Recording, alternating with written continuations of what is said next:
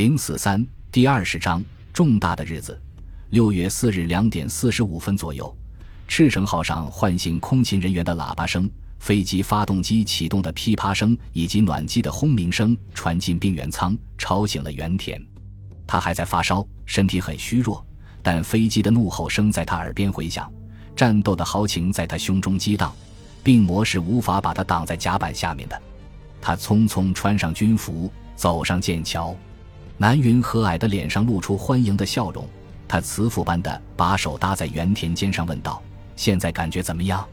长官，我离开岗位这么长时间，真对不起。烧还没有全退，但是已经好多了。原田答道。不过从他的目光中可以看出，他的病情比他自己说的要重。斗志高昂的赤城号官兵看见原田后更加振奋，在他们心中，原田占有独特的地位。看见他重返旗舰剑桥，站在南云旁边，他自己的岗位上，他们都感到由衷的鼓舞。原田起来之后不久，赤城号的病原舱里又跑出来一个病号，原田怎么也躺不住了，因为即将起飞参战的人本应由他率领。现在他至少可以去为他们送行，并亲自为他们祝福。一个星期前，他刚动过大手术，前一天才能下床，但他还是小心地支撑着爬起来。他发现舱门已关死，因为赤城号要准备作战，所有的舱门、舷窗和人孔都关得很严实，但每扇门上都有个人孔，在紧急情况下可以转动曲柄将它打开。渊田抓住曲柄就转。可是赤城号的应急出口并不是那么容易打开的。再说他还十分虚弱，他足足花了一分钟时间才把这个人孔打开，而且期间几次险些晕倒。不过他终于把人孔开到一定程度，从中挤了过去。接着他还得把它关好，以确保舰艇的水密性能。渊田四下一看，发现自己进了个死胡同，因为过道也被封住了。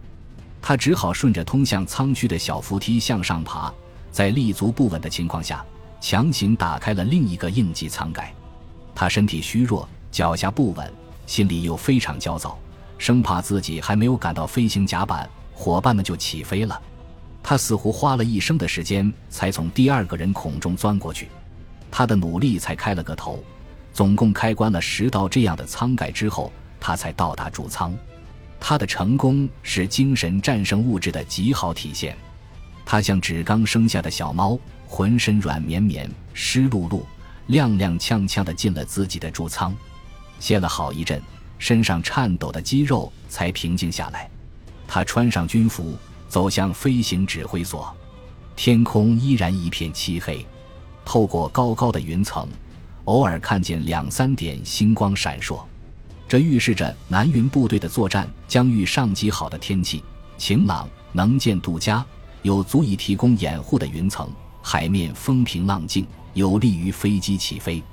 但是，看见身体健壮的渊田变得弱不禁风，站都站不稳；看见沉着冷静的原田发烧发得满脸通红，草鹿不由得感到一阵莫名的孤独。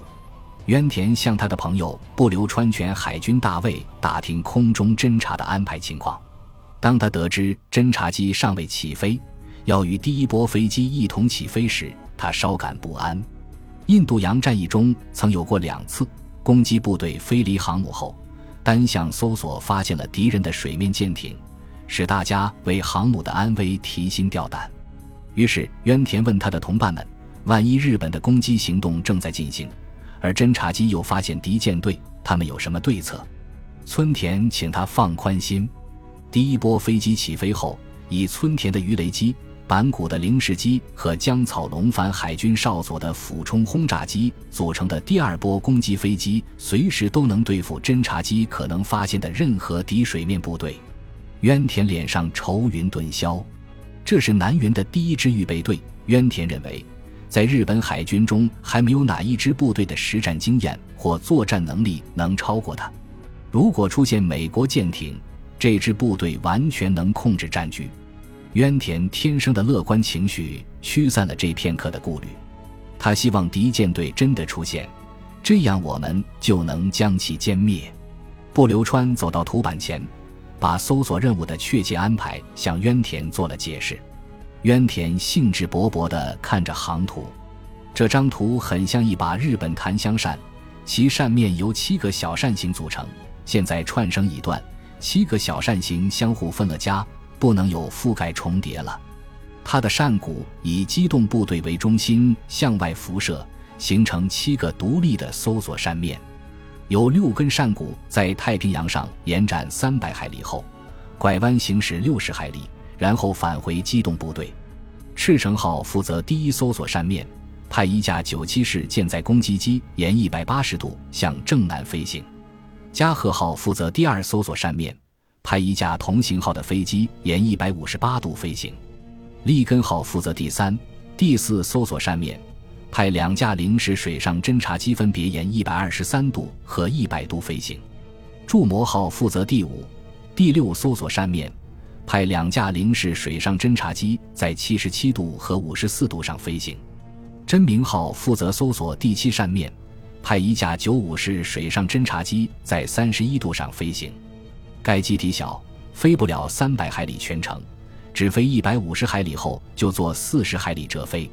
这样，飞行员只需沿正北略偏东方向飞行，在他飞越的海域里发现美国水面舰艇的可能性显然是微乎其微的。渊田听了不流川的解释，先前的不悦情绪又复萌了。这种侦察方式无异于给幸运之神上点贡品，根本无法保证有效完成任务。首先，单向搜索顾名思义将是一锤子买卖。第一次漏查的敌情，以后是永远也发现不了的。当然，南云根据当时的实际及其所了解的情况，决定采取这一特定的搜索方式，决定就在这时派出飞机，也有他充分的道理。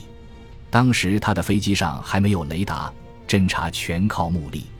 他像被钳子夹住似的，无法摆脱两个不变的因素：飞机航程和太阳。太阳虽说象征日本的庇护女神。在日出和日落的时间上，它却严守中立，令人丧气。在最有可能发现美国舰队的海域内进行双向搜索，可以确保最大的能见距离。可是，像这样的双向搜索必须在凌晨两三点钟就派出，在去程的开始阶段，可能是危险性最小的阶段，可以利用夜色的掩护。第一批搜索机争取在拂晓时到达折飞点。然后返航，首批飞机起航约一小时后，派出第二批侦察机，他们几乎是在细微晨光中对同一海域进行搜索。南云有足够的受过夜间飞行训练的飞行员来实施这一侦察方案，但这样一来，用于侦察的飞机数量就要加倍。在太平洋战争爆发前级战争的初期，日本的海军战略家们醉心于进攻，他们认为。侦察从根本上来说是防御的概念，所以他们不愿意在侦察问题上花费时间、耗费精力，也不愿意进行这方面的训练或者为他提供物质上的保障。即将开始的这一空中搜索方案是草鹿制定的。后来他曾言责自己没有安排双向侦察，他承认：“我想多留飞机用作进攻，忽略了侦察，这真是多多怪事。”因为草鹿并非不知侦察的重要，早在二十年代末，他刚参加海军航空兵时，就选了论以飞机侦察敌情的研究课题。他是多种方式侦察敌情的创始人。日本海军规定，最多只能动用总兵力的百分之十来进行空中侦察。海军航空兵的飞行员都没有受过侦察技术方面的专门训练，侦察只是作为一门常规课程。舰载搜索机这类东西也不存在，迫不得已需要进行侦察时，就把轰炸机加以改装。赤城号和加贺号派出的一号和二号飞机就是例子。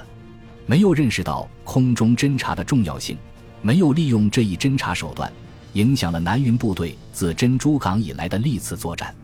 印度洋战役中，由于搜索飞机不断迷航，航空母舰不得不打破无线电静默。引导他们返航，这就向敌人暴露了舰队的位置。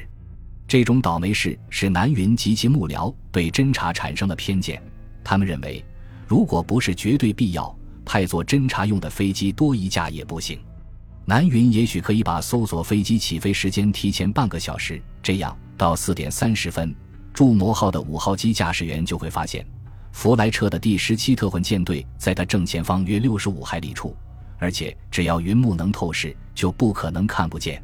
不过，提前半小时起飞也意味着机动部队离中途岛更远，搜索扇面也可能达不到该岛。有一点很重要，应当记住：根据日本人的作战计划。即使美国人在这一带有舰队，也是正在组合中，而且在中途岛以东相当远的海域。这一点可以从那条满怀希望的潜伏在大约东经一百六十五度一线的潜艇警戒线上看出。南云及其幕僚做梦也没有料到会在那条经线以西发现敌舰队。本集播放完毕，感谢您的收听，喜欢请订阅加关注。主页有更多精彩内容。